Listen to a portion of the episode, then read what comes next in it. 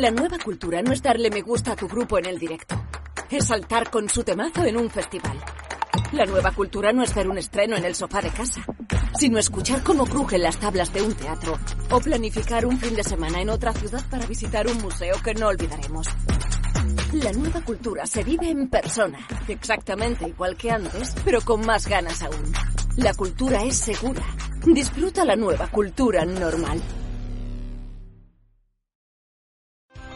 El puerto de Huelva es un gran motor económico de todo su entorno, en constante actividad, con proyectos y obras tanto en el puerto exterior como en la ciudad, por valor de 120 millones de euros. El puerto de Huelva es un puerto en plena expansión e innovador, que ha diversificado su actividad creando oportunidades de negocio y empleo. Puerto de Huelva, un puerto sostenible, global y logístico.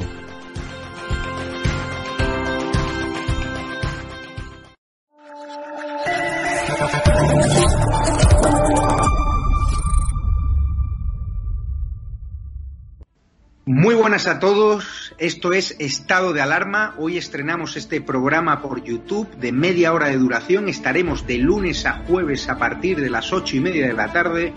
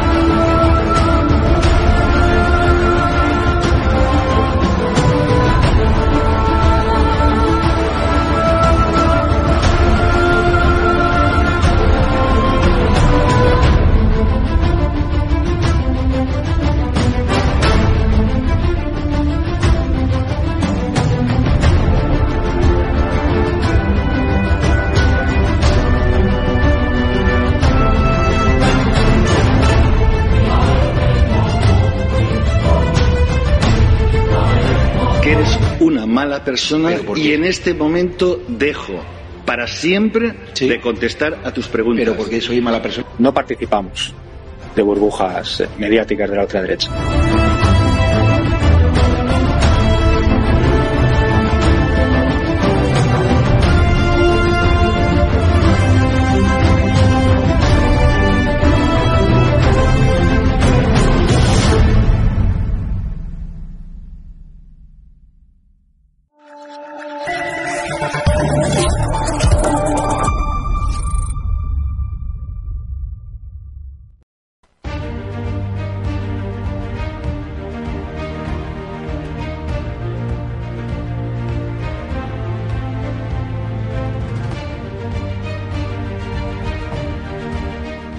Noches, señoras y señores. 9 y 5 de la noche de este 29 de diciembre. Estamos, es un jueves, es eh, uno, las últimas horas. Estamos descontando ya minutos para el cierre de este año 2022. estamos abriendo la puerta prácticamente del 2023. Dejamos atrás un, un año lleno de, enormes dificultades. Sabe que estamos en estado de alarma. Estamos eh, en, este, en este grupo que va creciendo. Estado de alarma. Saben ustedes que nos pueden seguir a través de redes sociales. También nos pueden seguir.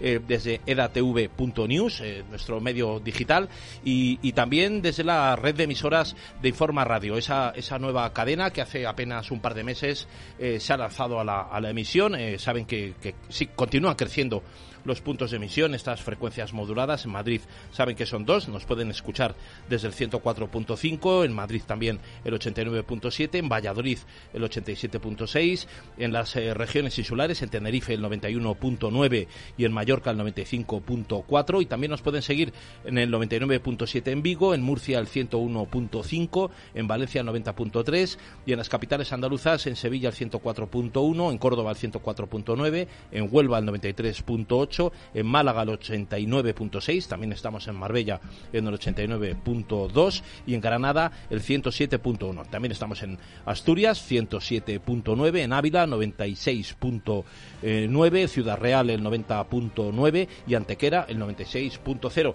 Saben que desde aquí también pueden seguir estado de alarma y, bueno, este es un, medio de comunicación, un grupo de medios de comunicación que continúa creciendo bajo la batuta de Javier Negre, que saben que es el presidente del grupo, y en la emisora eh, el director Javier García Isaac. Yo estoy sustituyendo hoy al presidente de nuestro grupo, a Javier Negre, y encantado de hacerlo y encantado también de que ustedes continúen ahí. Saben que tenemos un WhatsApp también, un número que es el 686 36 6715 y que les tenemos que agradecer su, su, permanencia con nosotros y su continuidad y seguimiento.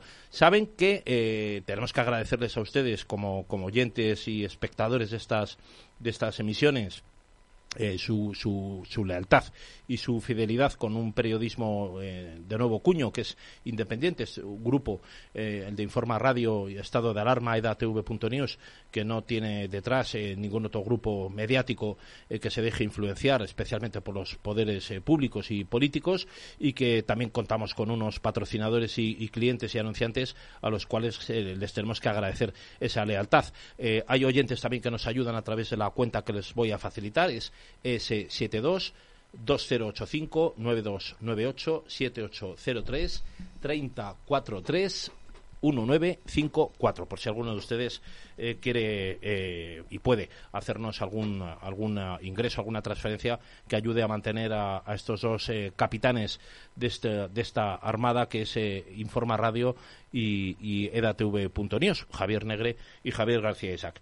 Vamos adelante con, con, nuestro programa de hoy, esta noche de estado de alarma que, bueno, estamos transmitiendo en directo. Tenemos hoy en los estudios con nosotros al compañero periodista Marcos Andarra. Muy buenos, muy buenas, iba a decir tardes, buenas noches. Tardes, noches muy buenas, eh, José Luis. un placer estar aquí y acompañaros en, el crecimiento de, esta casa que, ha inyectado un soplo de aire fresco ¿no? a este panorama mediático tan, tan dócil y tan servir al sistema y al, gobierno de España, por desgracia. Es eh, difícil salirse de esa, de esa, de esa, eh, de esa línea marcada, esa, esa inercia, eh, hasta tal punto que muchas veces abres distintos periódicos, no vamos a decir cabeceras digitales, la fotonoticia, el principal, las noticias que aparecen en tercera, son exactamente las mismas, casi incluso los titulares. Sí, yo creo que en, en, esa tesitura precisamente han sido los, los medios digitales los que han encontrado además también otras vías de financiación que no necesariamente pasan por, por las instituciones ni por grandes empresas españolas los que han inyectado precisamente un, soplo de, aire fresco y de libertad. ¿no? Estamos distintas cabeceras digitales, pues, tales como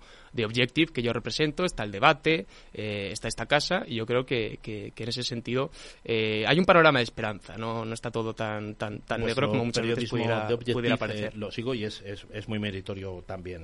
gracias, Marcos, por recordarlo. La verdad que, bueno, sí, sí, sí se puede hacer periodismo independiente. Lo hemos demostrado. Sí, hemos demostrado. Cuesta. Eh, supone luchar contra, como decía, toda la inercia mediática, contra, contra todos los tentáculos del sistema, que están muy bien, muy bien apesebrados, pero, pero bueno, eh, a mí me enseñaron, y a ti supongo que también, en, en, en la Facultad de Periodismo, que, el periodismo consiste precisamente en, con perdón de la expresión, en, en ser unos tocapelotas, en, en, molestar al poder, y en no acompañar su, su agenda política e ideológica, que es en lo que están muchos, muchos medios. Más joven que yo, a, ti puede que te hayan enseñado eso en la facultad. Yo lo he aprendido a fuerza de golpes, bueno, pero, pues lo he aprendido también. Se, aprende más a través de la experiencia muchas veces que en las facultades, también te digo. Tenemos también al otro lado del teléfono a Ricardo Ferris. Ricardo Ferris, eh, bueno, pues es ex inspector de la Comisaría del Distrito Centro de Valencia, ha sido cesado eh, por Marlasca y le tenemos al otro lado del teléfono. Eh, don Ricardo, muy buenas noches. Hola, ¿qué tal? Buenas noches y me uno también al compañero en esa felicitación por el crecimiento de vuestro grupo y por ese aire fresco que le estáis dando a todo el panorama informativo, desinformativo aquí español.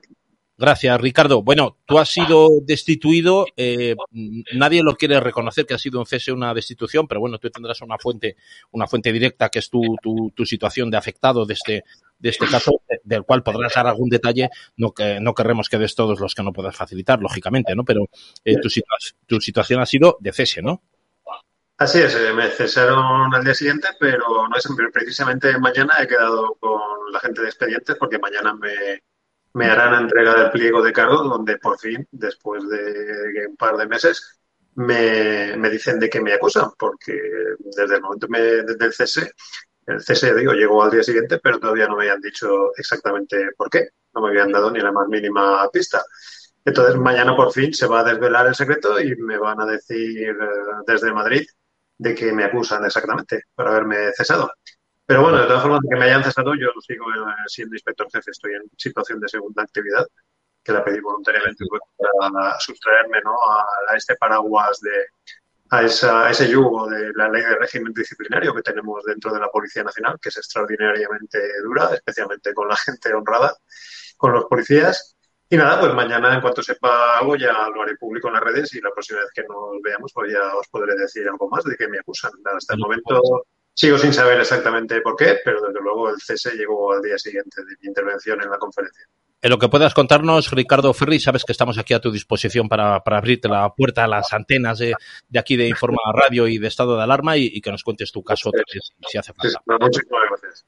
Gracias a ti, bueno, y también a tus compañeros, que supongo que muchos estarán padeciendo eh, situaciones eh, parecidas. También ocurre eso en los Mossos de Escuadra. Hace poco hemos entrevistado a, a Irma Alcolea, que es una mozo también eh, expedientada. Parece que la policía ocurre un poco como con el Poder Judicial, que se la quiere, que se la quiere controlar más allá de lo que es su propia función. Vamos adelante con, con el inicio de nuestro programa. Eh, también con, con, esa información, bueno, eh, Feijó ofrece ese plan de calidad institucional, es lo que, él, lo que él ha llamado fríamente plan de calidad institucional para frenar el deterioro democrático, algo que sí está constatado, lógicamente, causado por el gobierno de Pedro Sánchez y esa desestabilización que existe ahora mismo dentro del gobierno. El Partido Popular ha pasado por todas las fases posibles en 2022, ahora con el líder de los populares al frente, Alberto Núñez Feijo, eh, se espera dar un golpe de efecto para que a finales de 2023 pueda ser el protagonista de ese cambio político que, que España necesita. Se ha hablado mucho de ese adelanto electoral que podría incluso convenirle a Pedro Sánchez. Se ha hablado de la moción de censura, si la iba a secundar o no la iba a secundar, la que quería presentar eh, Vox eh, con Santiago Abascal a la cabeza si le iba a secundar el Partido Popular o no. Por de pronto, Alberto Núñez Feijó sí dijo que no iba a, votar en contra, que se iba a abstener, no lo que hizo, lo que hizo Casado. Bueno, eh, lo que ha venido expresando eh, Alberto Núñez Feijó es precisamente ese, eh, frenar ese, ese deterioro. Lo, lo, ha expresado hoy durante el balance final del año, en el que ha anunciado también que va a presentar, se va a presentar en las próximas semanas un plan de calidad institucional para frenar el deterioro democrático institucional causado en los últimos meses por el gobierno de Pedro Sánchez. Vamos a escuchar las palabras de Núñez Feijó. Gracias. Bien, eh, efectivamente nosotros vamos a presentar un plan de acción de regeneración institucional. Está aquí el vicesecretario de Relaciones Institucionales, que es el ponente en el comité de dirección de ese plan. Lo vamos a supervisar en el mes de enero, los primeros días del mes de enero. Ya ha entregado algunos avances al mismo y lo que tenemos ya cerrado es nuestra propuesta en relación a la renovación del Consejo General del Poder Judicial, cuáles son los parámetros en los que entendemos podemos movernos en relación a este asunto. Yo creo que por una razón, por una razón de actualidad, lo lógico es que esperen ustedes a que lo presentemos, será cuestión de semanas el conjunto del plan y empezaremos, como en este balance de año, Núñez Feijóo también ha cargado contra el gobierno de Pedro Sánchez, especialmente por los últimos cheques que han sido aprobados por el gobierno. Vamos a escucharle también acerca de esas críticas de, los cheques. Es difícil de explicar también el mini cheque electoral que el gobierno ha implementado o va a implementar. Y, desde luego, lo que es inmoral es que el gobierno financie con 400 euros actividades de ocio de personas de 17 años el doble en cantidad que los 200 euros que reparte a las familias vulnerables en España.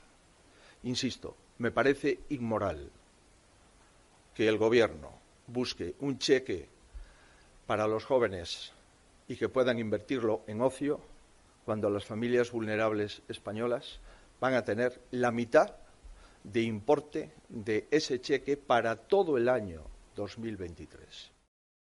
A todo ello ha respondido la ministra de Educación y portavoz de la Ejecutiva del Partido Socialista, Pilar Alegría, tildando al Partido Popular de ser el único partido fuera de la Constitución cuando, recordemos, Sánchez sigue en la Moncloa gracias al apoyo de eh, filoetarras y secesionistas. Me ha costado trabajo decirlo. Vamos a escuchar a la ministra de Educación.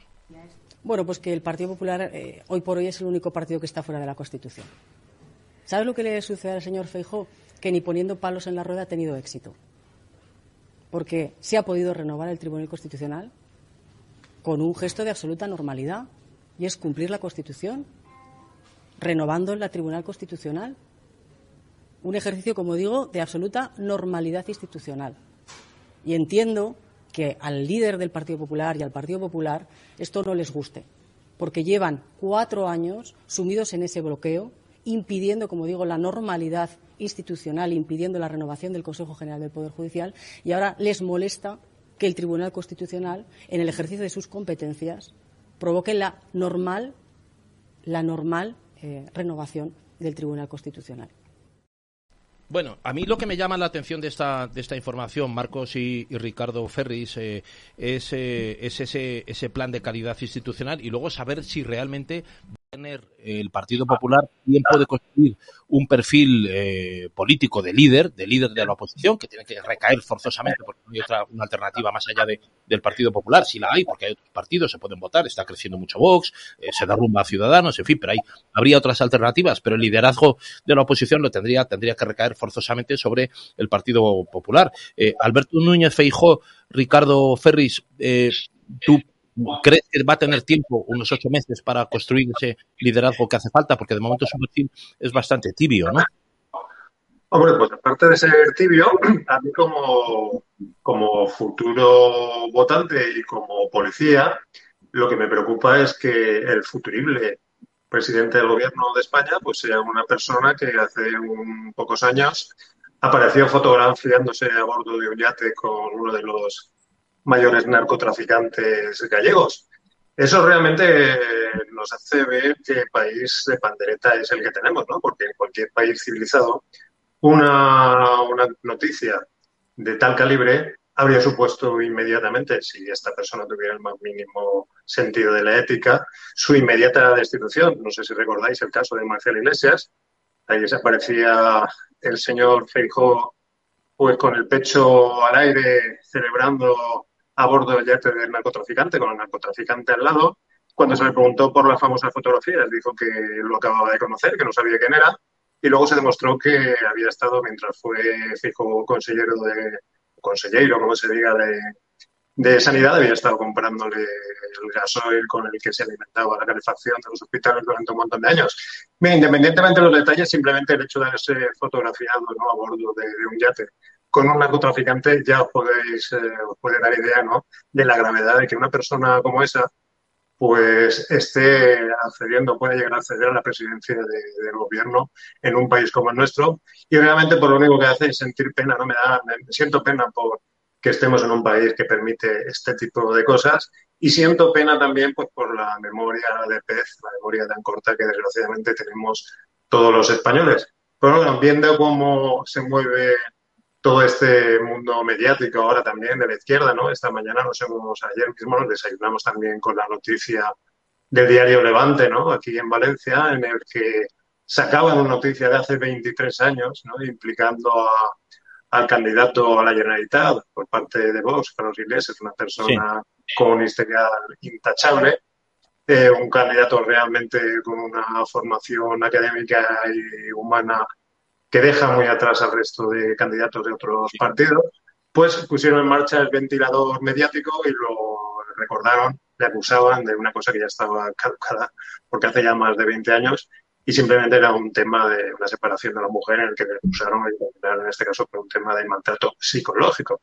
Bien, pues mm, esta sinvergonzonería ¿no? que caracteriza a los medios de izquierda, ¿no? que sacan este tipo de noticias y obvias noticias tan importantes como el caso de la financiación ilegal del PSOE, ¿no? Sabéis que el exgerente del Partido Socialista, eh, Francisco Martínez de Rico, estuvo 12 años al frente del PSOE, pues ha reconocido ante el juez, el que lleva la instrucción, que efectivamente el PSOE estuvo sufragando de manera irregular las campañas electorales de ese partido y además responsabiliza, responsabiliza directamente en sus declaraciones al tesorero, al ex tesorero de, la formación que ahora dirige Chimo Puig, José María Cataluña. Es decir, el cerco de la instrucción en, tema, en, torno a este tema de la corrupción del PSOE se va cerrando cada vez más en torno a la figura de Chimo Puig, Pero todo esto no parece importar vamos, Vamos a, lo, vamos a ver luego el, caso Azute eh, un poquito más adelante, Ricardo. La verdad que eh, lo que sabe lo que sabe un inspector jefe de la Policía Nacional, yo creo que a este paso, si sigues así, no te van a levantar el cese, el Partido Popular tampoco. te, veo, te, veo, te, veo, te veo que te estás armando un camino bastante complicado. Voy a Le voy a preguntar, le voy a preguntar si te parece a Marcos Sondarra acerca de este liderazgo del Partido Popular que yo todavía no veo consolidado, ni si las elecciones fueran pasado mañana, eh, Marcos Sondarra, ni, ni si fueran tampoco en diciembre. O sea, lo yo veo, es que veo considero complicado que, el camino de, Considero que además eh, Alberto Núñez Feijo sigue tropezando con, con la misma. Yo quedo a la espera, me gustaría ver en qué consiste finalmente ese plan institucional, cómo se articula y si hace hincapié en lo realmente preocupante. Pero es que el discurso de hoy demuestra un desnortamiento absoluto. Criticar el cheque de 200 euros que va a llegar a las familias me parece un error de bulto, porque las familias afectadas y que lo reciban lo van a recibir de muy buen agrado. Estás hablando de 200 euros. De muy buen agrado, sí, pero sí, pero para muchas familias supone un, desahogo. te quiero decir que la crítica 200 euros más o menos. Eh, pero te quiero decir, vamos a ver, el problema, el problema es que sigue empecinado en un discurso economicista que no va a tener ningún predicamento en 2023. nadie, va a entender en la Claro, no, es que a Bill Clinton le sirvió, él es la economía estúpido, pero es que a Alberto Núñez Fijón no le va a servir, porque además el panorama panorama económico no va a ser en 2023 tan catastrófico como se vendía eh, a mediados de 2022 o como se barruntaba incluso hace escasamente un par de meses. También porque el gobierno de España va a, regalar muchas dádivas y subvenciones, va a entrar en modo, va a hacer un uso electoralista de los fondos públicos, pero bueno, el caso es que la situación económica no va a ser tan desastrosa como, como, como cabía barruntar en un principio. Por lo tanto, insistir en el discurso economicista es un absurdo, es un error de bulto. ¿De qué debería estar hablando ahora mismo Alberto Núñez Feijóo? De la reforma del delito de sedición, de la reforma del delito de la malversación, de la ley del solo sí es sí, que ha permitido que más de 100 agresores sexuales se hayan visto beneficiados. De ese tipo de cosas que realmente suponen escandalosas, que realmente degradan la democracia y no del cheque de 200 euros. De, los indultos, de Griñán. Bueno, pero es que claro, hacía eh, alusión antes el señor Ferris a la memoria de pez y claro, no solo se, se, junta la memoria de pez de los españoles con que realmente se han concomitado tantas infamias por parte del gobierno de España que es fácil olvidarse de alguna de ellas. Pero si se hiciera una pedagogía, si se hiciera hincapié a diario en todos estos escándalos, yo creo que al Partido Popular iría mejor. no, criticando el, cheque de 200 euros. No se nos olvida ninguno, ya sabes. Yo creo que lo del cheque, lo de la gasolina, por ejemplo, ¿no? Quitar esas medidas de quita y pon que de repente. Demuestra el desnortamiento absoluto Pedro Sánchez, de este hombre. Pedro Sánchez, eh, Ricardo y, Marcos eh, se ha guardado eh, balas en la recámara, cartuchos para tirar justo al arranque del año con el comienzo de, de, esa precampaña. Y, y por eso ha querido también aprobar todas las leyes ideológicas antes de fin de año las aprueba ahora y a base de subvenciones, a base de dádivas, a base de, regar con fondos públicos a la, a la, clase media, pretende hacer olvidar precisamente todo este tipo de tesitura. Y si tú como oposición fías todo, fías la llegada a Moncloa a que la situación económica sea desastrosa, por mucho que el gobierno de España esté endeudando al país, si realmente en 2023 la situación no está tan depauperada económicamente como inicialmente se esperaba, te lo vas a comer, te vas a comer otros cuatro años de Sánchez degradando realmente las instituciones democráticas, que es lo grave. Sí, tú piensas también, Ricardo, que eh, hay, em, vamos a ver, riesgo, por llamarlo claramente riesgo, de que se prolongue otros cuatro años más el gobierno de Pedro Sánchez, probablemente sin Podemitas, pero con apoyos desde fuera, quiero decir, sin Podemos en el gobierno, que probablemente es lo que ocurrirá. Bueno, ya sabemos que el PSOE es un verdadero artista, un verdadero mago a la hora de sacar conejos de la chistera y cuando quedan pocos meses para las elecciones siempre sucede algún hecho extraordinario que finalmente hace inclinar la balanza de su lado. Esto del reparto del dinero, efectivamente estoy totalmente de acuerdo con el compañero, hay temas infinitamente más importantes. Ayer mismo se asesinaron nada más y nada menos que a tres mujeres, ¿no? Salvajemente, porque todas eh, todos los autores de, esos asesinatos eran extranjeros, aunque los medios de incomunicación una vez más lo hayan silenciado. y, el, fracaso de Biogen y de todos los protocolos, en fin, al final esto es como la pena de muerte en algunos estados en Estados Unidos. menos crímenes en los que hay pena de muerte, eso no es continua, pero lo que es increíble es que, que, ayer mismo pues que se sucedieran nada más y nada menos que tres asesinatos, además asesinatos bastante salvajes, y bueno, la gente pues ya se haya acostumbrado a este tipo de noticias como algo habitual, como algo normal y que no pasa absolutamente nada, ¿no? Bien, desde luego todo esto es fruto de, de toda esta legislación absurda que tenemos, de esta relajación de costumbres, y esto del reparto del dinero, pues a mí me recuerda un poco al reparto esto de, de dinero que hacen en hmm. Sudamérica, ¿no? Los narcotraficantes cuando quieren inclinar la balanza ¿no? del voto a favor de una determinada opción política, ¿no?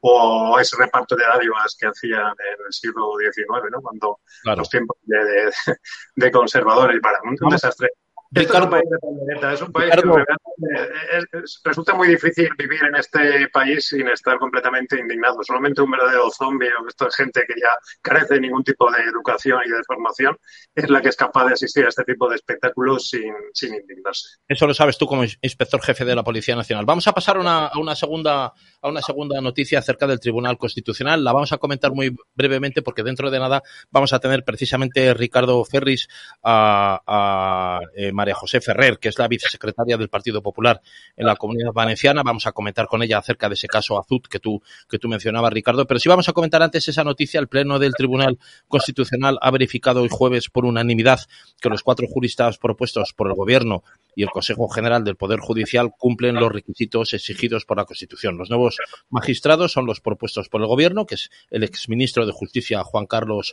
Campo y el ex alto cargo de Moncloa eh, Laura Díez, y también los dos elegidos por unanimidad por el Poder Judicial, María Luisa Segoviano y César Tolosa. Superado ese bloqueo en, esta renovación del Tribunal Constitucional, la mayoría progresista en el órgano de garantías es ya un hecho oficial que se va a prolongar varios años. Pasados los primeros trámites, será momento de que los magistrados nuevos y antiguos decidan por mayoría quién va a ocupar la presidencia del Tribunal Constitucional.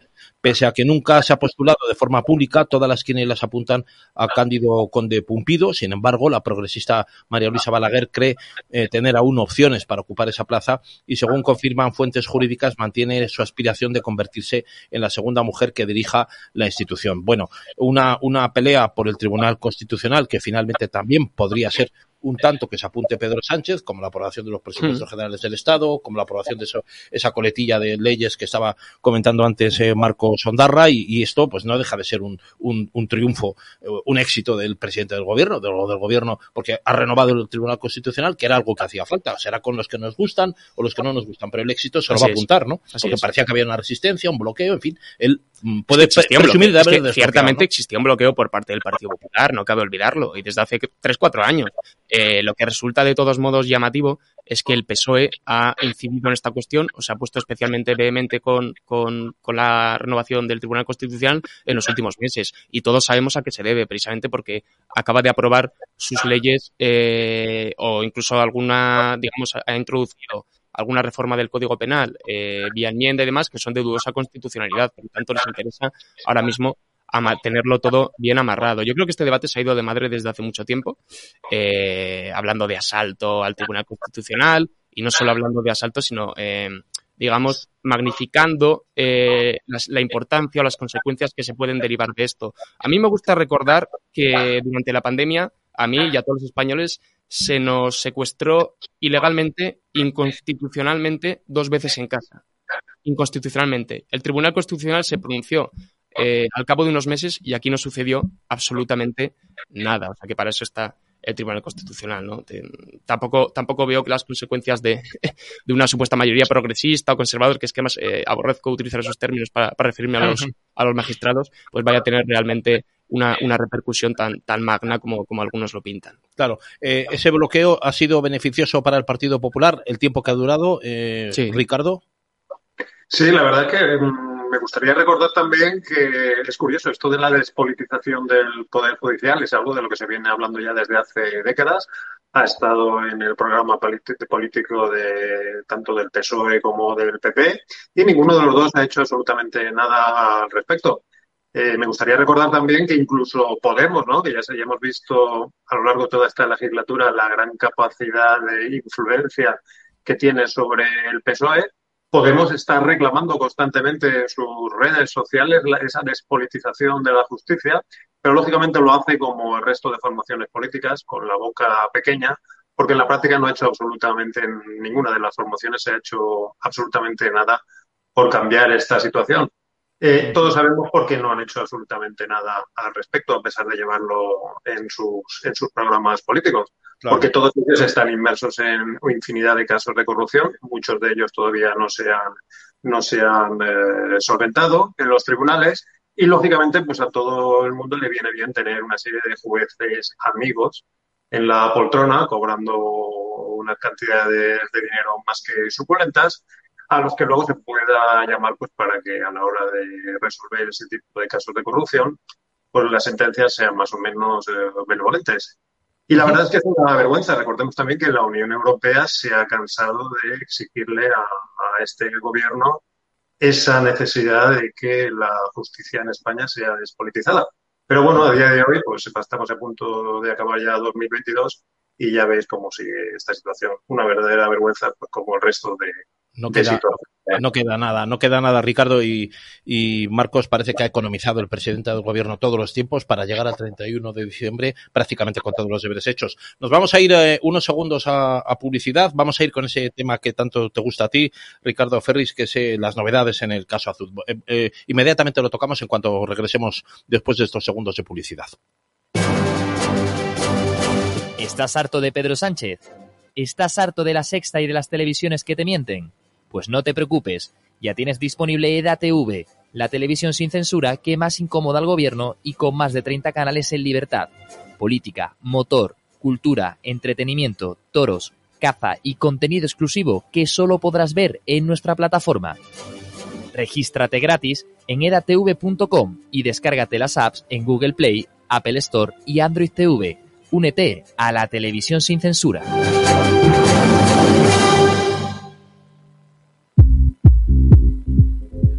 Vuelve el sueño de la noche eterna de Marbella. Vuelve Dreamers Marbella. Se abre de nuevo las puertas de este templo de la música, recientemente renovado para albergar las recientes fiestas de toda la Costa del Sol. Te esperamos en Dreamers, con la mejor música y el mejor ambiente de Marbella. Todos los viernes y sábados. Dreamers Marbella.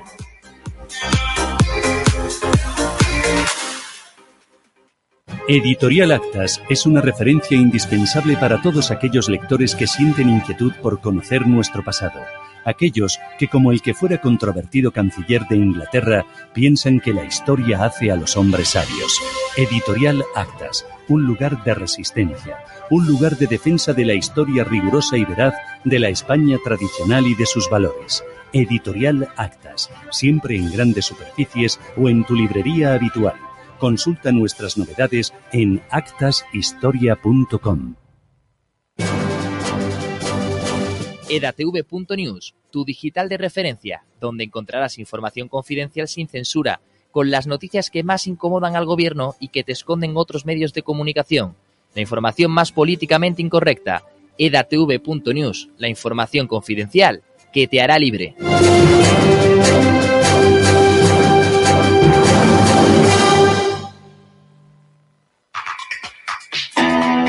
Si estás pensando en renovar los equipos de impresión de tu empresa, seguro que esto te interesa. Coanda, distribuidor autorizado de Kyocera, te propone renovar todos tus equipos por cero euros. Así de fácil y paga solo por lo que imprimes en una única factura mensual para todos tus equipos. La mejor solución, todo en uno. Solicita información en el 954 90 0964 o en coanda.es. El asador Guadalmina se complace en anunciarles que va a patrocinar la señal de Informa Radio en la zona de Marbella y Estepona, para informarles sin censura de las tropelías de este gobierno social comunista y del resto de la actualidad política y social. De esta manera, el asador Guadalmina se une a la lucha por defender la libertad de expresión, en colaboración con nuestros amigos Javier Negre y Javier García Isaac, al frente de EDATV e Informa Radio. Muchas gracias y viva España.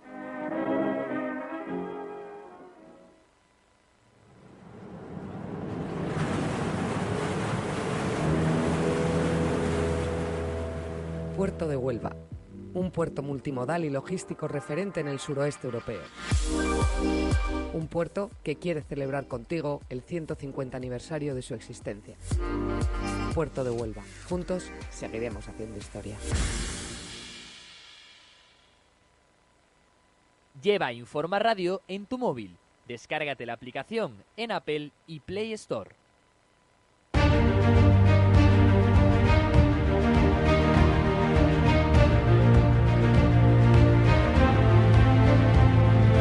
Continuamos aquí, son las nueve y media pasadas ya, casi las diez menos eh, veinticinco. Bueno, eh, avanzamos con esas novedades que les anunciábamos acerca del caso Azud. Acechan cada vez más al presidente de la Generalitat Valenciana, Chimo Puig. El juez que instruye el caso acredita que en el sumario que el eh, tesorero del Partido Socialista, José María Cataluña, obtuvo favores del gobierno socialista de Chimo Puig en el año 2019.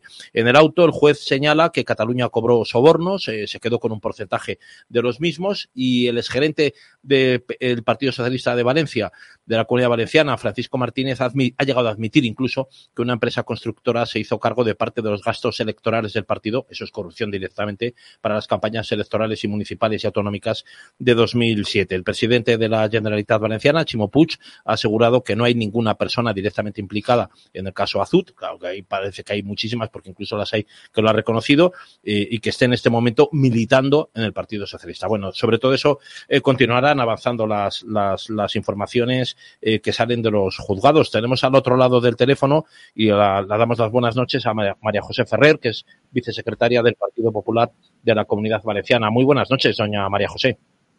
Muy buenas noches a todos. Un placer estar con, todos vosotros. Muchas gracias por atender nuestra llamada. Está con nosotros el periodista Marcos Sondarra, está también eh, Ricardo Ferris al otro lado del teléfono, es inspector jefe de la, Policía Nacional, como, como, como lo conoce, ¿no? Eh, ha sido expedientado recientemente y, sí, de Valencia eh, también, sí. En Valencia, efectivamente.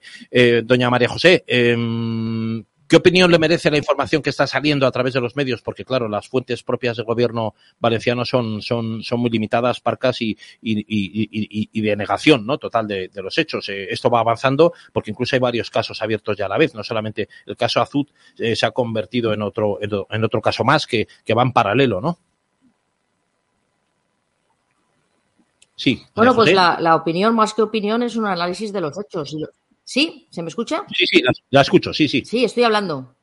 Sí, ah, vale, digo que, más que una opinión personal, que, eso sería lo de menos, es un análisis de los hechos. Y los hechos es que tenemos a un presidente Puig que está mirando para otro lado desde hace tiempo y, que, sin embargo, los hechos que van apareciendo cada día pues apuntan cada vez más claro. En primer lugar, primero, el, que es su, eh, el que ha sido durante, durante tiempo, durante 12 años, nada menos que gerente del Partido Popular en la Comunidad Valenciana, ha dicho literalmente, literalmente que ha habido caja B en el Partido Popular, eh, perdón, el Partido eh, Socialista del PSPB, como se llaman ellos, eh, que, ha habido, que ha habido, que ha habido caja B, que ha habido empresarios que han pagado, o, bueno, o, que se han pagado facturas electorales, que ha habido financiación irregular eh, y, ha dicho literalmente, bueno, pues que se han cometido irregularidades. Y yo me pregunto, porque lo que hay que destacar es que esta persona sigue trabajando como empleado del PSPB.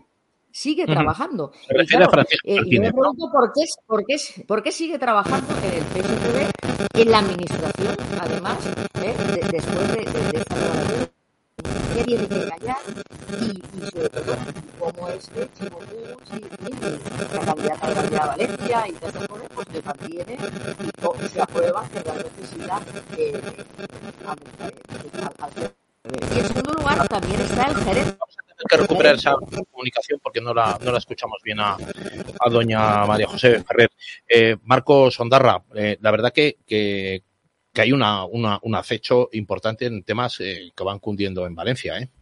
Fíjate que a mí la tesitura mm, política o de la administración valenciana cada vez me recuerda más a, la de la Junta de Andalucía, ¿no? Parasitada durante, muchísimos años por, se lo iba a preguntar por los socialistas. Por los socialistas. Mm, decía el otro día eh, Pedro Sánchez en su balance eh, de final de año, en su balance propagandístico, que la que según él la, corrupción es la decimoctava preocupación de los españoles y se remitía a un informe del CIS que realmente lo que decía era que era la decimocuarta, pero es que ni siquiera eso. Los numerosos organismos internacionales demuestran que los españoles son eh, un pueblo bastante concienciado con, la corrupción y que la, digamos que la repudian de, una manera muy fuerte. Yo creo que precisamente ese rechazo a la corrupción fue eh, lo que explicó el cambio de paradigma político en Andalucía. Porque no había ningún otro atisbo, no, había ningún otro motivo político de enjundia que explicara el por qué una región 40 años socialista había cambiado de bando más que por el hartazgo eh, que existía en la población con la corruptela de sus dirigentes. Si esto se hace extensible a las elecciones de mayo de, de, 2023, yo veo bastante, bastante posible, fíjate, un cambio de color, un cambio de gobierno, además por cuanto parece que que Vox va a entrar con, con bastante fuerza para, para, apuntalar al Partido Popular y poder conformar un gobierno similar al que, al que, al que está establecido ahora mismo en, en, en Castilla. En Valencia sí, Ricardo Ferris, eh, ¿tú tienes alguna novedad ahí que nos puedas eh, también avanzar? Sí, bueno, yo eh, lo que os comento es una vergüenza toda esta. En realidad, la historia de la democracia de España, si tuviéramos que resumirla, sido una larga historia de la de corrupción. Quiero recordarme también a los oyentes que, aunque todo este tema del caso Azul, evidentemente implica mayoritariamente al Partido Socialista, eh, el Partido Popular tampoco es ajeno a, las aplicadoras. Tenemos ahí al señor Jorge Beiber, que actualmente es diputado, vicepresidente de la Mesa de las Cortes, que está siendo investigado también por la juez porque al parecer recibió regalos por parte del cabecilla de Azul, en concreto pues le obsequió con una maleta de mil euros y tres relojes de, lujo, pues para que me diera y favorecer al constructor en este tema. La verdad es que la historia de estos dos partidos, del Partido Socialista Obrero Español y la historia del Partido Popular, pues yo creo que la historia, efectivamente, y valga la redundancia, ha demostrado que son dos partidos que han estado a lo largo de toda, toda estas décadas de democracia inmersos en multitud de escándalos de corrupción. Y bueno, eh, yo creo que la gente debería empezar a tomar buena nota de ello.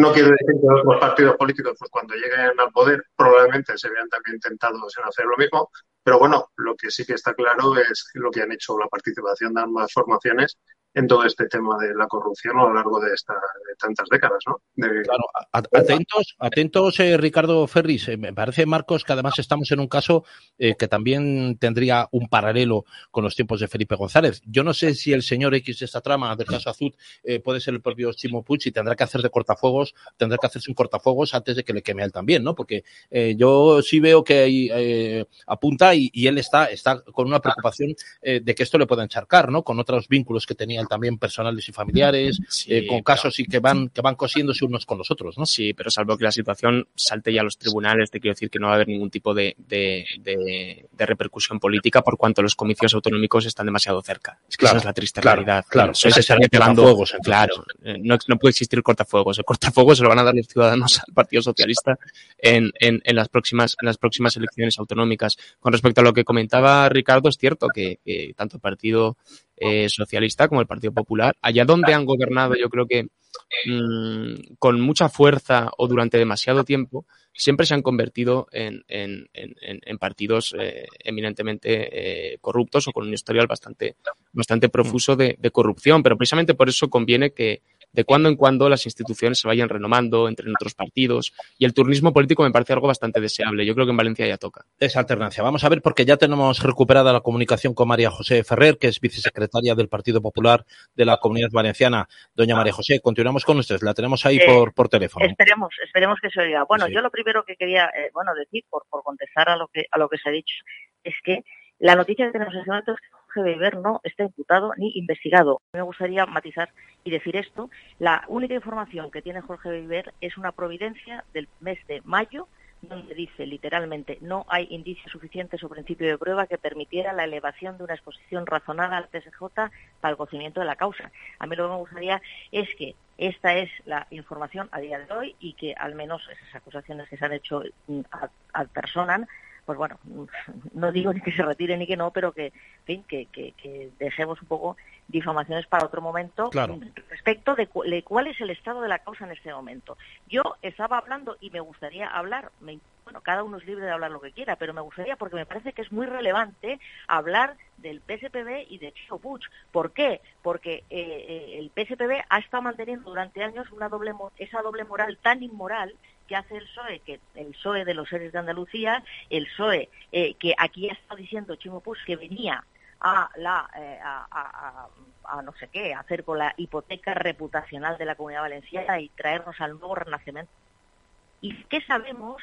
Es pasa del que es el eh, interceptado por la UCO, que del que es el, que ha sido responsable del finanzas del Partido Socialista antes incluso después de, serlo, eh, sí, porque ha estado toda la vida en las finanzas del partido, he llamado José Cataluña, o José María Cataluña o Pepe Cataluña, eh, dice eh, literalmente, bueno, pues que, las, que, el jefe, el jefe ya lo sabe, hablando, bueno, pues de este tipo de, de cuestiones. Y lo que hemos preguntado y estamos preguntando una y otra vez es que Chimo Puig ¿eh?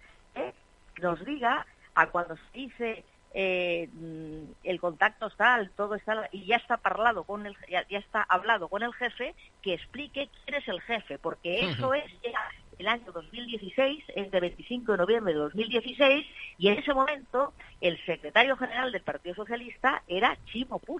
Entonces nosotros estamos preguntando eh, este es decir que ahora dice que esto es que es una cosa muy antigua esto es de mucho tiempo. Primero, las investigaciones llegan ¿eh? ya están eh, en el año 2019. Este es del 2016, cuando ya era presidente de la Generalitat, pero quiero recordar que la moción de censura al presidente de Rajoy se produce y que hace presidenta a, Sánchez, se hace porque el Partido Popular eh, tiene, se dice, un aprovechamiento ilícito de 200 y pico mil euros por dos ayuntamientos de Madrid de los años 2002 y 2003. Y ahora, sin embargo, los años 16 o 19 al señor Puig les que le parecen muy lejanos.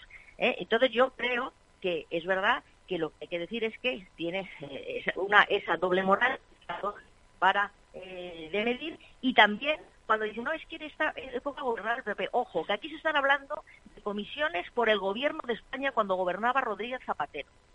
Eh, cuando era ministra de Medio Ambiente, temas relacionados con agua, Cristina Narbona, que es la actual, es la, presidenta del PSOE. Cuando fue candidata de, María Teresa Fernández de la Vega, que era en ese momento vicepresidenta del gobierno de España. Por hechos que llegan, como decíamos, eh, eh, al, al 2019, por ayuntamientos que también eran socialistas y por campañas respecto de los socialistas. Así que, y además por comisiones del 6%. Mira, aquí, aquí duplicaban ¿eh? al 3%, por, al 3% ¿eh? que del que se hablaba el famoso en, Cataluña. 3%, sí.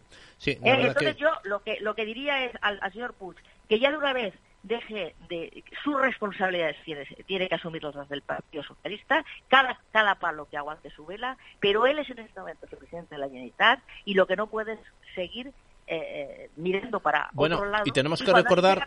Medidas muy drásticas y muy dolorosas, pues habrá que saber por qué. Pero estos, estos hechos Señora... están afectando y son graves. Señora Ferrer, el tratamiento absolutamente desigual con los tiempos eh, en los que en los que se acusó a, la presidencia de la Generalitat Valenciana eh, al, mando de Camps, por ejemplo, ¿no? Y cómo se trató a, Camps, cómo se trató a, Rita Barberá, cómo se trató a los dirigentes del Partido Popular, en casos iguales, parecidos o por lo menos, el, pero el tratamiento ha sido completamente desigual. ¿eh? Hay 200, 200 eh, cargos, cargos mayores y menores del Partido Popular que fueron denunciados como una forma también de llegar a las instituciones eh, por parte del PSOE. Y ojo sus aliados, porque alguien está oyendo a Compromís y a Unidas Podemos respecto de este tema, respecto de lo que es la izquierda. Hombre, es otra de las dobles morales y que 200 cargos que han sido absueltos y que nadie les ha pedido perdón. Pero es que el, señor Puig no es que no pide perdón, por supuesto, no. sigue la doble no hay ningún tipo de explicaciones. Lo que tiene que hacer es a las cortes a dar explicaciones. Lo que tienes que explicar por qué se, eh, sigue teniendo en su administración a quien dice que había caja B y a quien dice que además ha sido parte de ello, como ha sido el gerente eh, del partido, sigue la administración en, el Partido Socialista en este momento, en la administración, ¿eh? no digo solo como afiliado, y, dónde está, qué pasa con ese 6% y quién es el jefe, porque hay unos papeles donde pone Chimo. ¿Quién es Chimo y quién es el jefe en el PSPB, en la Comunidad Valenciana? Y ojo, no solo los años anteriores, sino también cuando gobernaba eh, el, PSOE en el gobierno de España y, hasta el 2016 y 2019, que son las últimas, eh, eh, las últimas hasta donde están llegando las investigaciones. Lo que no se puede tener es esta doble vara de medir sí, la hay, la, hay, claro. Por eso, por eso, por eso apuntaba yo si ese señor X sería también Chimo Puig, que bueno, además se llama Chimo, con, X. Chimo empieza por X, pero, pero yo decir, Chimo está, no hay muchos chimos relevantes en el PSPB, ¿eh? Eh, pero sobre todo es muy importante cuando el secretario, cuando el responsable de finanzas dice eh, ya ha hablado con el jefe. Que en el año 2016 en noviembre de 2016 quién es el jefe en el PSPB, que conteste el Chivo Puig. Si no es él, que diga quién era y que lo lleve ante los tribunales. Claro, una, una pregunta más, eh, doña María José Ferrer. Eh, ¿Tiene el Partido Popular que usted sepa o pueda mm, adelantarnos algún tipo de acción especial, algún tipo de medida eh, política? ¿Va a hacer alguna presentación en las Cortes Valencianas de algún tipo de petición? Eh, ¿Tienen organizado algo, alguna respuesta a esta? hombre, por supuesto, por supuesto la, comparecencia, que es el primer paso que siempre se da para que alguien se pueda dar explicaciones, ya se ha pedido y, bueno, pues el presidente Puig, como pasa con el tema de su hermano, eh, por cierto, que sigue cobrando subvenciones millonarias a pesar eh, de que está imputado por fraude en la concesión de subvenciones de la Generalitat Valenciana, recibiendo también de la Generalitat de Cataluña, y todo, en todos esos temas, pues él se pone perfil y dice esto no de, en fin, este señor de que me habla, que es mi hermano, no tengo nada que ver, y que está, insisto, imputado ya, con, un, con un proceso abierto, y bueno, pues de momento no, no hay, evidentemente hay que seguir las eh, investigaciones, insisto, en lo que afecta al, Partido Socialista, ¿eh? porque cuando afecta a otros se da muchísima prisa en pedir eh, divisiones a primer requerimiento sin, sin ningún tipo de, de, compasión ni sin ningún tipo de tiempo. Y yo creo que lo que tienen es que ser eh, ser coherentes y desde luego la máximo, el mes máximo responsable del partido que está en este momento. Eh, en fin, se han desvelado toda esta serie de, de cosas durante muchos años y con confesión de lo que los que han sido partícipes como responsables de las finanzas del partido y de su gerencia, evidentemente su, el presidente Puig no puede eh, no puede quedar callado y si, si sigue quedando callado pues, pues, veremos hasta dónde llega sus responsabilidades penales pero más allá de las responsabilidades penales que pueda tener o no que eso no lo tengo que decir yo y yo siempre pienso en la presencia de todo el mundo cosas en las que ellos no participan nunca y respetan pues claro que políticamente hay que saber quién es el jefe hay que saber quién es chingo y hay que ver que ha dado las funciones y cobertura y se sigue dando por lo que se ve en cuanto se siguen manteniendo a estas personas en la administración. Estupendo. Pues doña María José Ferrer, vicesecretaria del Partido Popular en la Comunidad Valenciana, muchísimas gracias eh, por atender nuestra llamada a pesar de los cortes. Muchas gracias. Venga, un abrazo. Y feliz, feliz Navidad.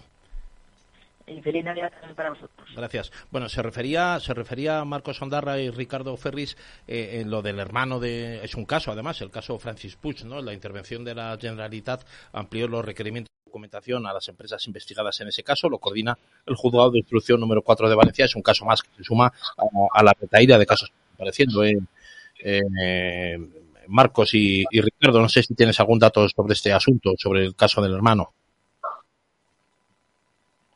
Sí, si me permites, el, el, famoso cártel de los Puig es un tema ya que se ha venido, del que se ha venido hablando largo y tendido a lo largo de, casi año y medio aquí en la comunidad valenciana.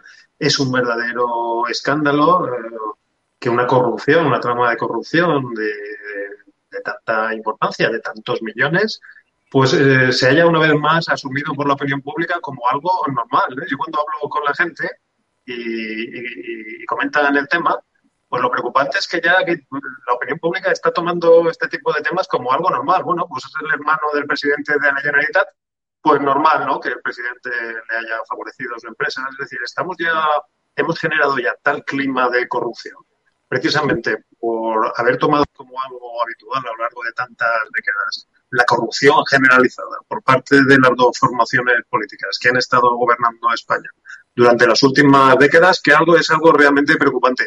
Y no, yo personalmente no centraría única y exclusivamente este debate de corrupción en torno a la figura de los políticos, que evidentemente eh, tiene su, su importancia, ¿no? Porque ya hemos asumido que política en España es igual a corrupción, sino también deberíamos exigirle responsabilidad a todas aquellas grandes empresas que también han asumido estas mordidas como algo normal eh, no sé si vosotros habéis tenido ocasión de, hablar con alguna amistad. Yo tengo muchísimas amistades dentro de, estas grandes empresas y desde hace décadas me dicen, todas me dicen lo mismo, que todas estas mordidas, todos estos regalos, todos estos sobornos es práctica totalmente habitual, continuada y además no, no tiene nada que ver con las siglas. Quiero decir, esto no es un problema ni de izquierda ni de derecha. Es sí, cuidado, cuidado, cuidado, cuidado, Ricardo.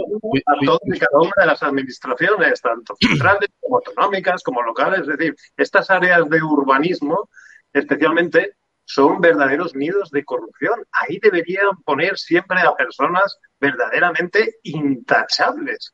Sí, ahí hay una, una línea, hay una línea, Ricardo, eh, delgadísima, eh, por la que pasan además eh, prácticamente todos los gobernantes, todos los partidos, especialmente cuando es la gestión municipal, ¿no? Todo lo que son concesiones de basuras, limpieza viaria, jardines, eh, tal, eso está mm, ligado sospechosamente a que pueda inducirse a ese caso de, a esos casos de corrupción que tú mencionas, ¿no? Porque al final todas las empresas que concurren son prácticamente las mismas, están ligadas, son empresas de servicios ligadas a, a grandes constructoras y eso ha sido un, un, un saco de, un saco de, un saco de de pretendida corrupción, ¿no? No se puede apuntar a nadie, pero los casos que han salido han estado siempre vinculados a ese tipo de, a ese tipo de actos delictivos, ¿no?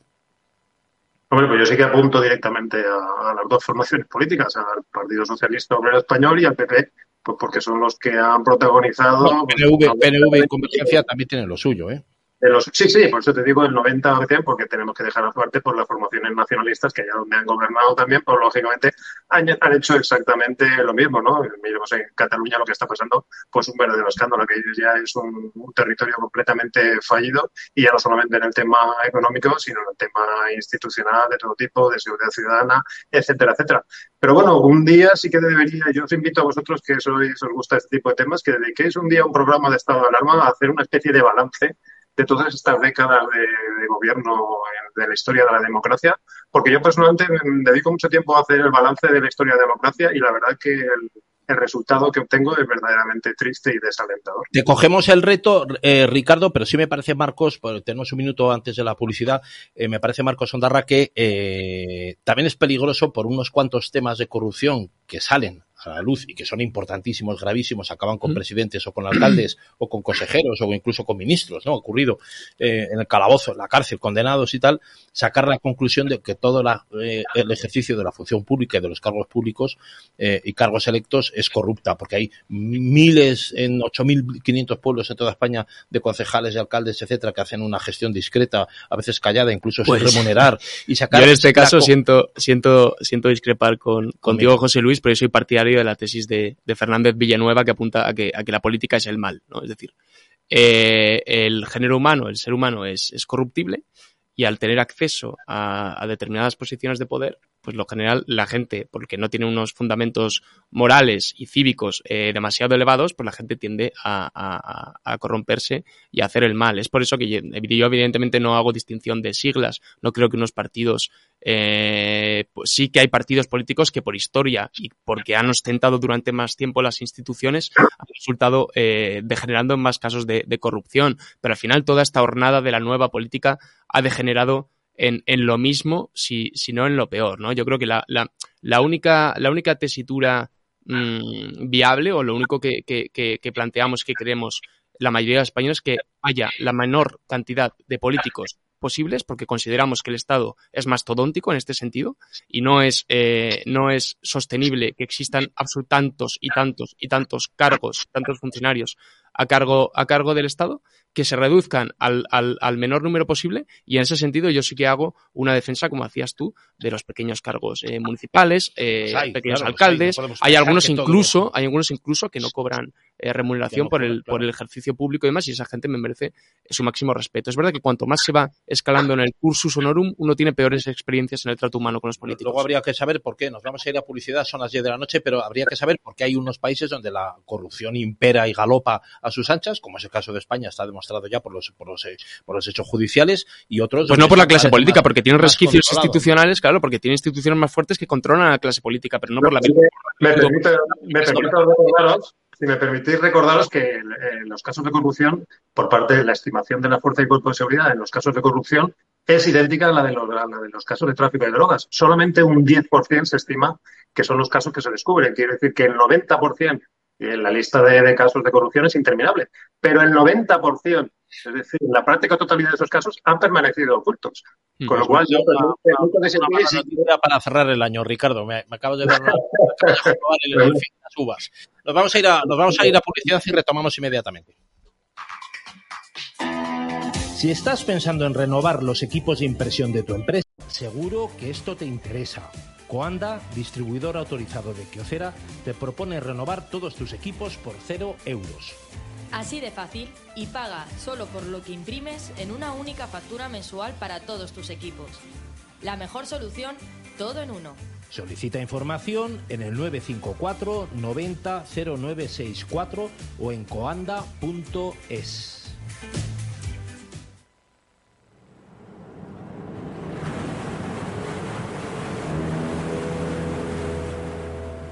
Puerto de Huelva, un puerto multimodal y logístico referente en el suroeste europeo. Un puerto que quiere celebrar contigo el 150 aniversario de su existencia. Puerto de Huelva. Juntos seguiremos haciendo historia. Lleva Informa Radio en tu móvil. Descárgate la aplicación en Apple y Play Store. ¿Estás harto de Pedro Sánchez? ¿Estás harto de la sexta y de las televisiones que te mienten? Pues no te preocupes, ya tienes disponible EDATV, la televisión sin censura que más incomoda al gobierno y con más de 30 canales en libertad. Política, motor, cultura, entretenimiento, toros, caza y contenido exclusivo que solo podrás ver en nuestra plataforma. Regístrate gratis en edatv.com y descárgate las apps en Google Play, Apple Store y Android TV Únete a la televisión sin censura.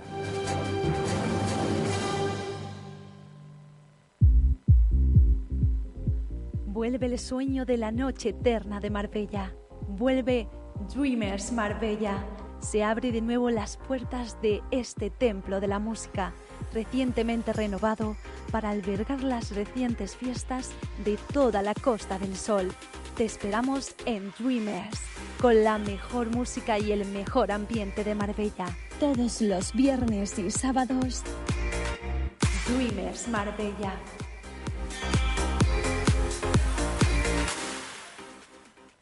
Editorial Actas es una referencia indispensable para todos aquellos lectores que sienten inquietud por conocer nuestro pasado, aquellos que como el que fuera controvertido canciller de Inglaterra piensan que la historia hace a los hombres sabios. Editorial Actas, un lugar de resistencia, un lugar de defensa de la historia rigurosa y veraz de la España tradicional y de sus valores. Editorial Actas, siempre en grandes superficies o en tu librería habitual Consulta nuestras novedades en actashistoria.com. El asador Guadalmina se complace en anunciarles que va a patrocinar la señal de Informa Radio en la zona de Marbella y Estepona, para informarles sin censura de las tropelías de este gobierno social comunista y del resto de la actualidad política y social. De esta manera, el asador Guadalmina se une a la lucha por defender la libertad de expresión, en colaboración con nuestros amigos Javier Negre y Javier García Isaac, al frente de EDATV e Informa Radio. Muchas gracias y viva España.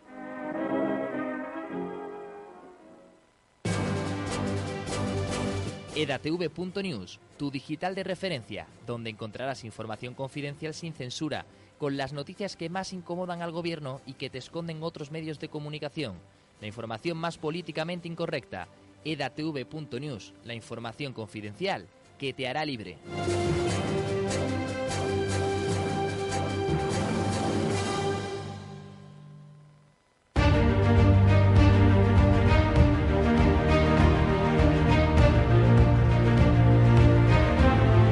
Diez y cinco de la noche de este jueves 29 eh, de diciembre. Bueno, un aplauso a ese asador Guadalmina que apoya nuestras emisiones en, en, la, en la zona de Málaga y Marbella. Vamos con la ley del solo sí es sí. Estamos ante el mes de diciembre con más asesinatos de mujeres de la serie histórica. Ha sido un, fracaso de, los protocolos de, ese biogen, duplica la media de mujeres asesinadas en los meses de diciembre desde que comenzaron a recopilarse datos eh, de violencia de género, eh, digamos, desagregados de lo que son eh, otro tipo de crímenes, asesinatos, homicidios, etcétera. Esto ocurrió en 2003. Margarita Robles, ministra de Defensa, ha salido al paso, ha realizado unas declaraciones hoy donde se ha lamentado en primer lugar del aumento de casos de violencia de género en el presente mes de diciembre y de igual forma ha pedido que todo el sistema haga autocrítica, ha señalado directamente a la ley del solo sí es sí de Irene Montero. A lo mejor puede pensar que de ahí va a hacer algún tipo de algún tipo de ventaja eh, política eh, y decía, cree entre comillas, que quizá no ha dado una respuesta adecuada a la situación. Vamos con las palabras de Margarita Robles. Sí es sí, pues tampoco ha dado una respuesta adecuada. Cuando acabamos el año con esta situación de que hay más gente escarcelada de la que quisiéramos y cuando además vemos que, la violencia se está disparando, creo que no es bueno eh, echar las culpas a nadie y todos debemos hacernos la autocrítica. Bueno, esa autocrítica al, biogen, a los protocolos que, ha intentado destruir la, ley, efectivamente es algo que todo el mundo tiene en la cabeza, sobre todo cuando vemos que no ha, em, controlado el, problema o el, supuesto problema. Después de esto ha publicado un vídeo en redes sociales donde sale matizando sus palabras. Vamos con ese. Los terribles casos eh, de violencia de género que han ocurrido estos últimos días nos interpelan a todos como una realidad y una necesidad social. Tenemos que estar firmemente comprometidos en la lucha contra la violencia de género. Este Gobierno, unido plenamente y sin fisuras, está plenamente en ese compromiso de proteger y apoyar a las mujeres víctimas de la violencia. Desde los refuerzos en materia policial que está haciendo el Ministerio del Interior, los refuerzos en materia de juzgados y en la justicia que se hace el Ministerio de Justicia, la ley integral de protección de la libertad sexual en el Ministerio de Igualdad. Todos estamos unidos precisamente en trabajar para proteger a las mujeres. Esta es una batalla que tenemos que seguir dando, apoyando siempre a las mujeres, porque es importante y fundamental que haya tolerancia cero en este ámbito y tiene que contar la ciudadanía que el Gobierno va a estar siempre unido y sin fisuras en esta lucha contra la violencia de género. Por su parte, el ministro del Interior, Fernando Grande Marlasca, ha convocado de urgencia una rueda de prensa en su ministerio. Lejos de hacer autocrítica, el ministro se, ha congratulado de los buenos resultados de su plan contra la violencia de género, a pesar de llevar el peor resultado respecto a las víctimas en los meses de diciembre. Bueno, este, este tema, este tema Marcos Ondarra, tú, tú lo, tienes, hmm. lo tienes muy, seguido y muy estudiado, ¿no? Hmm. Fíjate que no hay ya una solución posible que no sea la, abolición, la erradicación del Ministerio de Igualdad. Y no por inútil, como se dice muchas veces, sino precisamente porque favorece el que sigan aumentando las agresiones sexuales, el que sigan aumentando eh, las agresiones de hombres hacia mujeres, la mal llamada violencia de género. Y voy a explicar el por qué.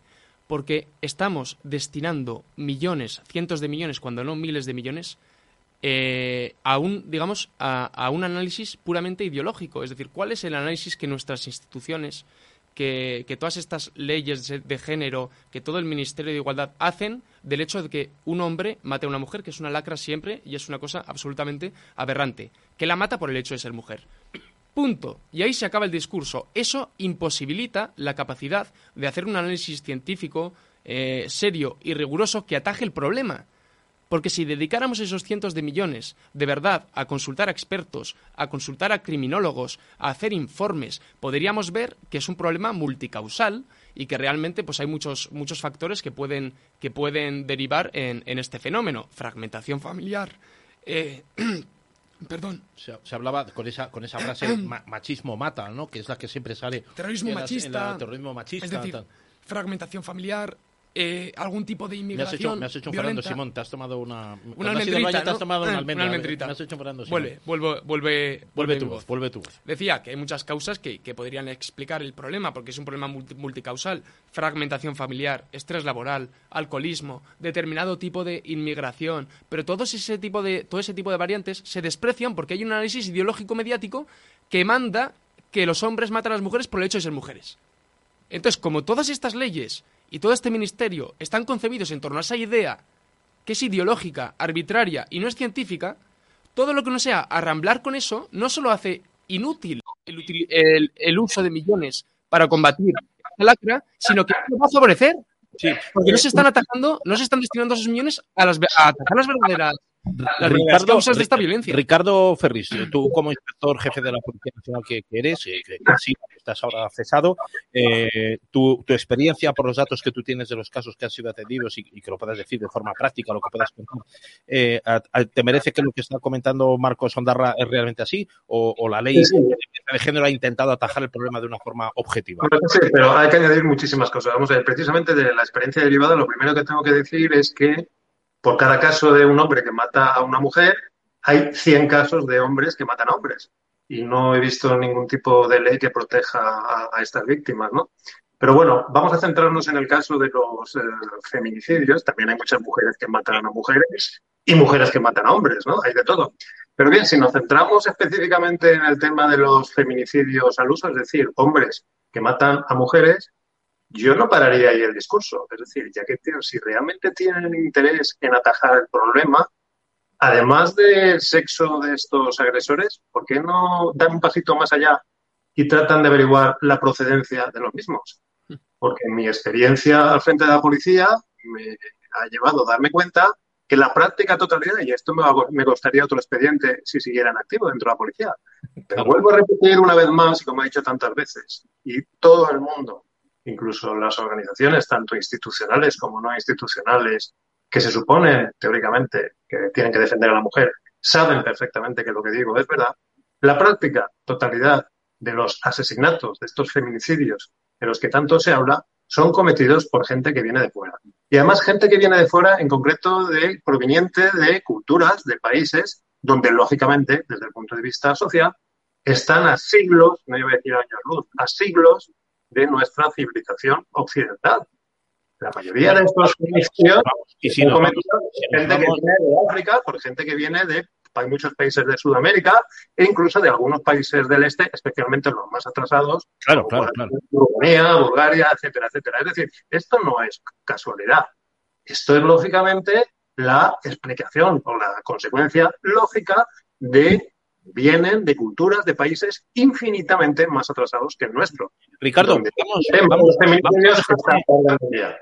Ricardo, vamos a dejarle a, Marcos Sondarra que le quedan, le quedan unos minutos para estar con nosotros, que quiero que, concluya un poco su, su, discurso en el tema este, porque es un tema, claro, la ley del solo sí es sí ha traído unas consecuencias que probablemente no eran las que buscaba tampoco la ley, ¿no? Como por ejemplo el de las penas y tal. Eso, no creo que buscara eso. no, eso es fruto simplemente. Ha sido un poco tiro por la culata en cuanto a la imagen que ha dejado. Es fruto de su inutilidad y de su sectarismo, pero yo creo que a la larga Fíjate que no han hecho nada por corregirlo. ¿eh? Yo creo que a la larga les beneficia por cuanto va a disparar la alarma social eh, la alarma social, digamos, eh, de vulnerabilidad, de situación de vulnerabilidad de las mujeres y necesitan de esa alarma social para eh, justificar el dispendio continuo que, hace su, ministerio. Recogiendo un poco lo que, lo que decía el señor Ferris, mm, es evidente que, que hay determinados Mm, aspectos que se desprecian eh, por una pura cuestión de, prejuicios ideológicos. Él hacía referencia a la nacionalidad eh, del agresor, que es verdad que se, que se, que se desprecia, pero es que si uno va hoy en día... no se da, esa información no se da, pero... No, se da. no pero si hoy en día, fíjate, y no solo, y no solo sucede en los feminicidios. es un dato importante. No solo en los feminicidios, sucede también en los filicidios. Si hoy en día uno eh, consulta eh, la base de la delegación del gobierno contra la violencia de género, puede encontrar año por año cuántos padres han matado a sus hijos y, sin embargo, no podrá encontrar el dato de cuántas madres han matado a sus hijos. Ese dato lo tuvimos que extraer en The Objective este año eh, mediante una solicitud eh, en base a la ley de transparencia al Ministerio de Justicia y nos demostraron con datos que en los últimos 15 años había más mujeres condenadas. Eh, por filicidios que hombres. Es decir, que hay datos que se desprecian o que directamente no se dan porque contravendrían su discurso ideológico. ¿Cuál es su discurso eh, predominante hoy en día? No, la violencia vicaria que ejercen los padres contra la madre, una doble victimización y tal. Ya, pero es que la violencia es bidireccional y la violencia realmente no entiende de sexos. Hay mujeres malvadas, hay hombres malvados, eh, pero quizás, quizás, como apunta Ferris, quizás sí que atienda a determinadas culturas que sí que tienen, eh, que sí que tienen una regambre más violenta que la nuestra. Es una ley parecida o paralela, en este caso, Ricardo. Sí que hay leyes, o sea, sí que hay culturas de, protección de la infancia, la vida, la vida, de, por ejemplo, de, los jóvenes y los niños en el seno familiar, es decir, no la violencia callejera y tal, sino la violencia en el seno familiar. Yo he echado de menos una ley parecida que fuera paralela a la de violencia de género, pero que protegiera a los niños, a la infancia y tal, en el seno de la familia. Esto no existe, que muchos son familias drogodependientes, familias con delincuencia, familias eh, desestructuradas porque el padre o la madre están en la cárcel, en fin, con miles de situaciones que afectan a los niños y que no, y que no están bien atendidas. ¿no? si me permitís un momento, hablando de la ley del sí sí, lo digo porque jamás he oído a lo largo de ninguna tertulia, he oído esto. Y esto es un principio básico dentro del derecho penal que cualquier estudiante de derecho de segundo año de la facultad lo sabe.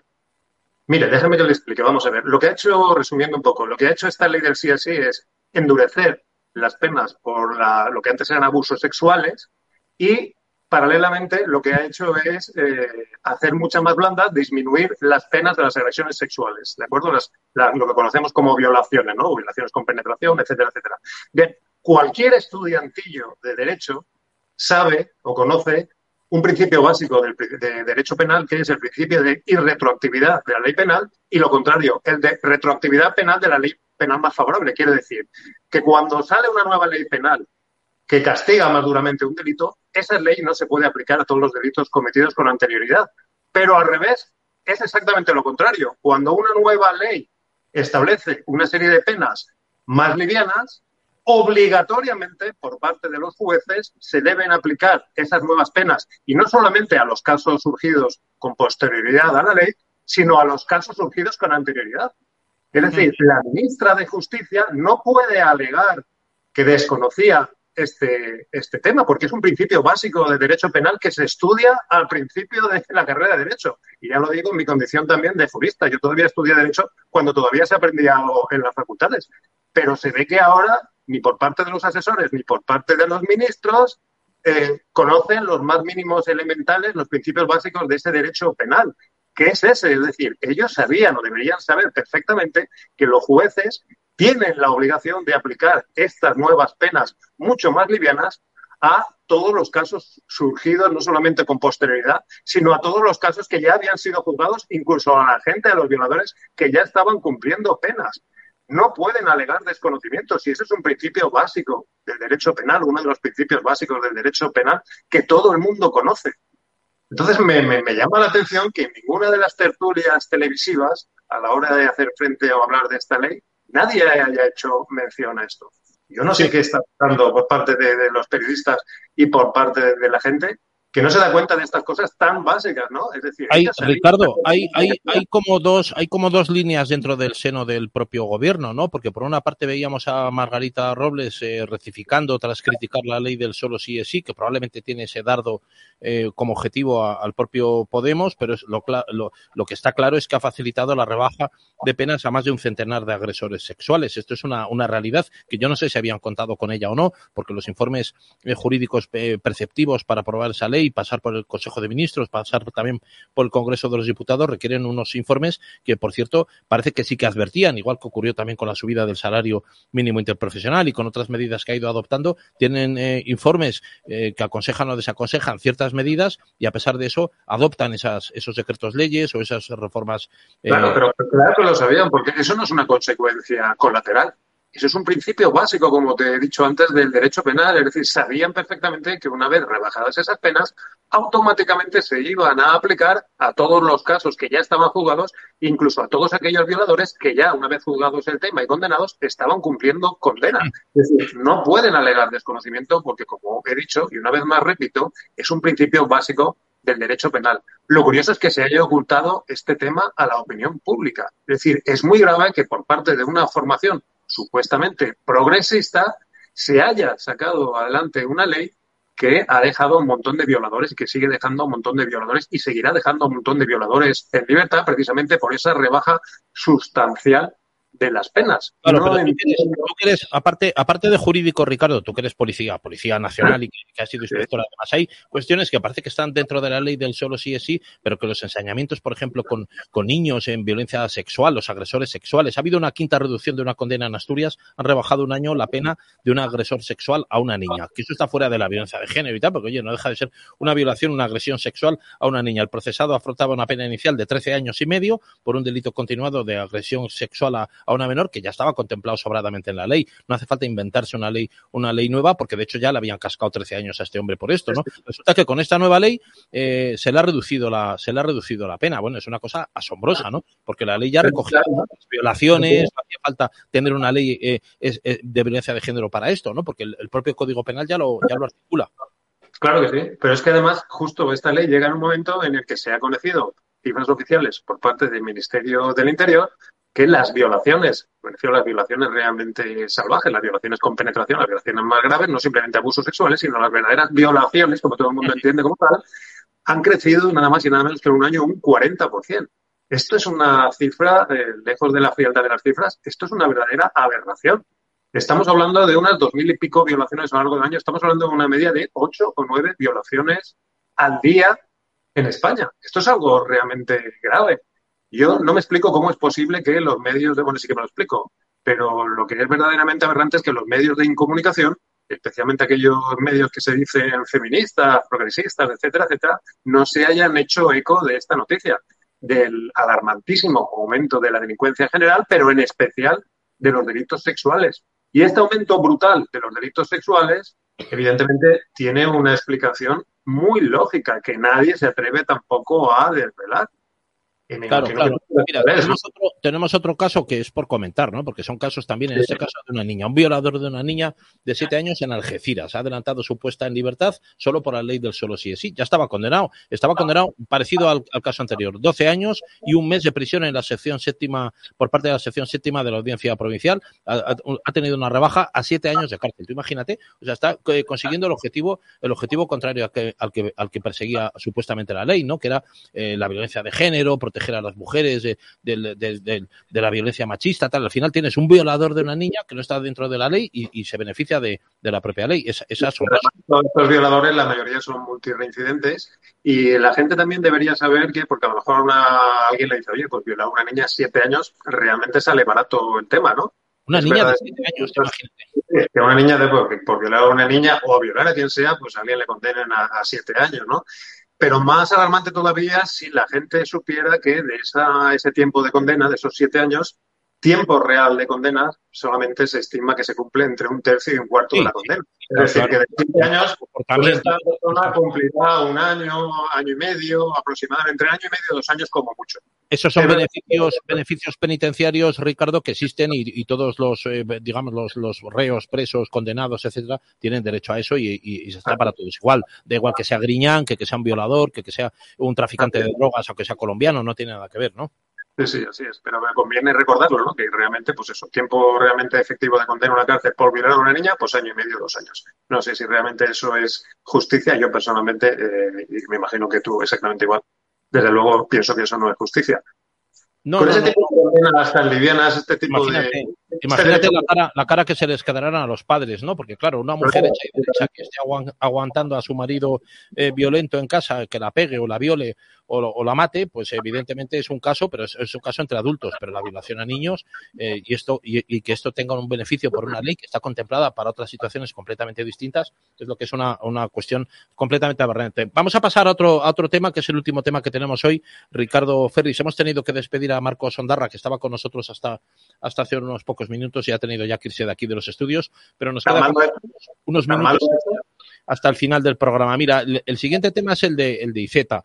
Eh, ahora mismo Miquel Iceta eh, es líder del Partido Socialista de Cataluña, ha colocado a su hija, perdón, a la hija de un alto cargo del PSC, del Partido Socialista de Cataluña, en su ministerio eh, tras una entrevista de 15 minutos. El, gobierno actual está acostumbrado a colocar, y, volvemos otra vez al nepotismo, a la corrupción, lo que estábamos hablando antes, ¿no?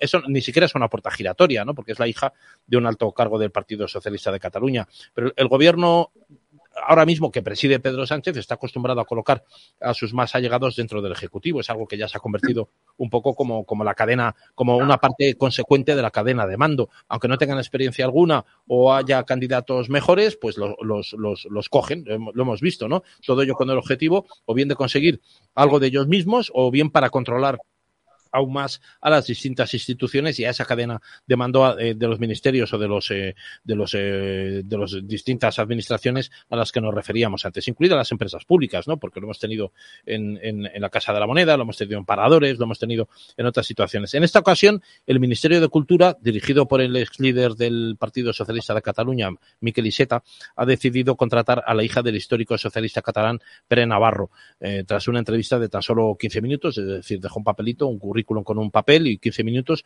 y sin ninguna experiencia previa en el cargo. Esto, esto ni siquiera son puertas giratorias, ¿no, Ricardo?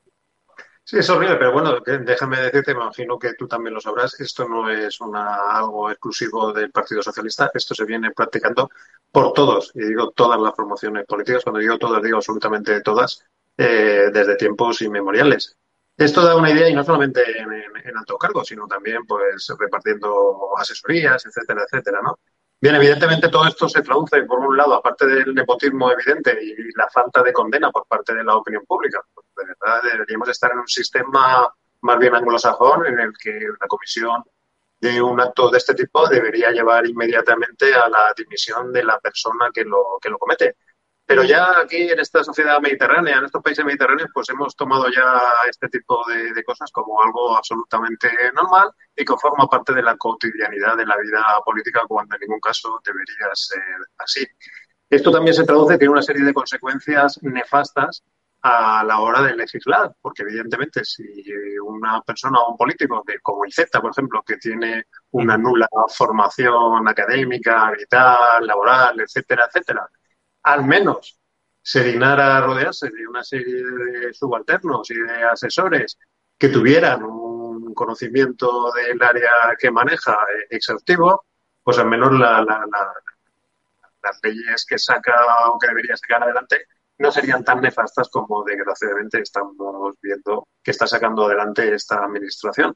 Pero ya te digo que esto forma parte también de una especie de tela secular que durante décadas se ha venido practicando en todas las instituciones y en todas las administraciones de nuestro país y que por parte de la opinión pública ya pues se ve como algo completamente normal cuando en ningún caso debería serlo. De hecho, debería estar, debería estar incluido eh, dentro del Código Penal. Como un me, asusta, me, asusta, Ricardo Ferris, lo, lo, que mencionas de la complacencia de los españoles, especialmente las culturas mediterráneas, ¿no? los países meridionales y tal, a esa, a esa corrupción galopante, a ese nepotismo y esas puertas giratorias que parece que están ya dentro del cargo. Fíjate que la chiquita esta eh, se asegura una retribución de unos 43.200 euros anuales durante los tres siguientes ejercicios. O sea que, bueno, eh, va más allá incluso de las próximas elecciones generales porque tiene ya un, un contrato blindado ahí o pase lo que pase. O sea, se va a quedar ahí hasta el final de, hasta el final de los tiempos, aunque llegue el PP o Vox o, o, que llegara el del 3% incluso. Ah, sí, pero bueno, cuando termine también la legislatura Z, pues también le colocarán en cualquier otro sitio, por ti, mañana por mí. Ya digo que yo personalmente incluiría ese tipo de conductas dentro del Código Penal. Y lo que decías antes de la, la, de las penas eh, del tema de las agresiones sexuales, me queda en el tintero decirte que realmente un verdadero derecho procesal, un verdadero derecho penal progresista sería aquel que es lo suficientemente duro como para evitar la tentación de que los, uh, las víctimas o los familiares de las víctimas de esos delitos tan salvajes tuvieran la tentación de tomarse la justicia por su mano. Pero con ese tipo de condenas lo único que están es de alguna manera soliviantando a la, a la población y obligándolos a que piensen que realmente si queremos hacer justicia, pues lo lógico sería tomarse la justicia por su mano.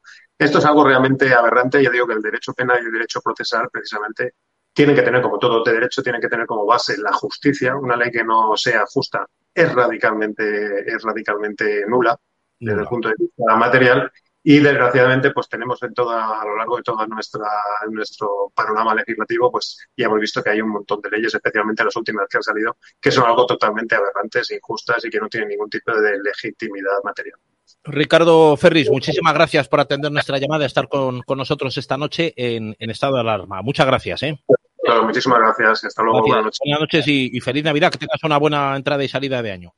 Feliz año, hasta luego, gracias. Gracias, lo mismo. A todos ustedes, señoras y señores oyentes, les invitamos a que continúen aquí conectados. Todavía, eh, todavía tenemos eh, estado de alarma hasta las, hasta las 11 de la noche. Es eh, jueves 29 de, diciembre, estamos en directo y queda pocas horas para el fin de año. Sí, sí comentarles que en edatv.news estamos publicando una, una información que abunda en ese fallecimiento a los 82 años de uno de los mejores futbolistas de la historia. Pelé ha perdido la batalla contra el cáncer, el futbolista brasileño ha fallecido, provocando una gran tristeza en el mundo del deporte. Con esta última información nos despedimos de todos ustedes. Les invitamos, como decimos, a que continúen aquí conectados en edatv.news, donde pueden eh, seguir este estado de alarma y también, si no, en la, en la red de emisoras de la cadena Informa Radio. Que tengan un buen día, feliz Navidad y feliz Nochevieja.